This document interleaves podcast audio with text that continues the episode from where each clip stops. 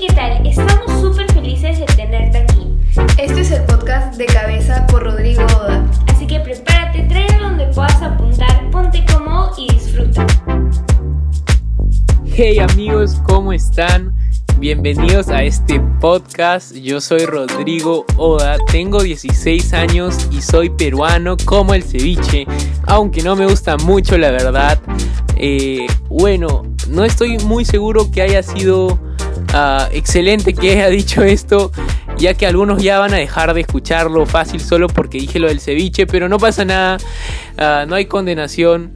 Ah, bueno, yo soy parte de la iglesia Camino de Vida aquí en Lima, Perú. De hecho, fácil estás escuchándolo desde Arabia Saudita, desde Dubai, no sé la verdad. Así que, no, de hecho, mi iglesia es lo máximo y tiene diferentes ministerios, diferentes cosas para ofrecer y yo soy parte de GRAP.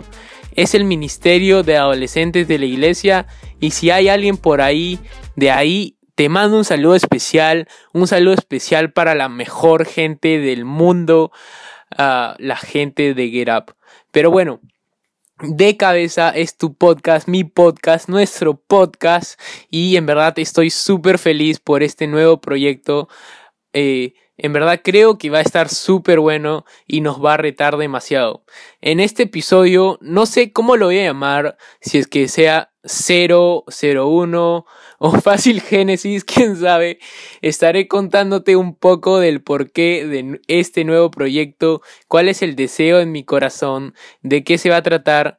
Pero bueno, en verdad no estaría aquí hablándote si es que no fuera por algunas personas que Dios usó y sigue usando para guiarme, para aconsejarme e inspirarme en mi vida y en verdad desearía contar mi relación con ellas por un montón de tiempo.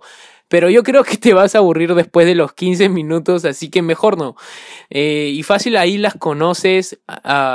De hecho es Alexis, es el pastor Willy Briones, Sam Albán, Mel Sánchez, Quique Brenes y Selma Reyes y claramente mi familia que a pesar de que a veces ya les caiga pesado, siguen ahí apoyándome siempre. Uh, y también un agradecimiento especial a Selmar y a Kike. Selmar me ayudó con el nombre, yo no tengo creatividad. Yo le quería poner algo como el chivolo de Jesucristo o no sé, pero en verdad, crack. Y pues Kike me ha ayudado con todo, todo, todo, con todo lo del podcast, cómo grabar, con, el arte, a producir, a todo, en verdad. Tiene un inmenso corazón y también tiene un podcast. Se llama Agujeros en el Techo, por si ahí lo pueden ir a escuchar. Eh, pero sí, eh, todas las personas que mencioné han marcado algo en mi vida. Eh, han estado guiándome desde que llegué a la iglesia o otras recién en esta temporada. Pero bueno, también a todos mis líderes eh, y amigos como Mari Yaipen, Jennifer Shelge.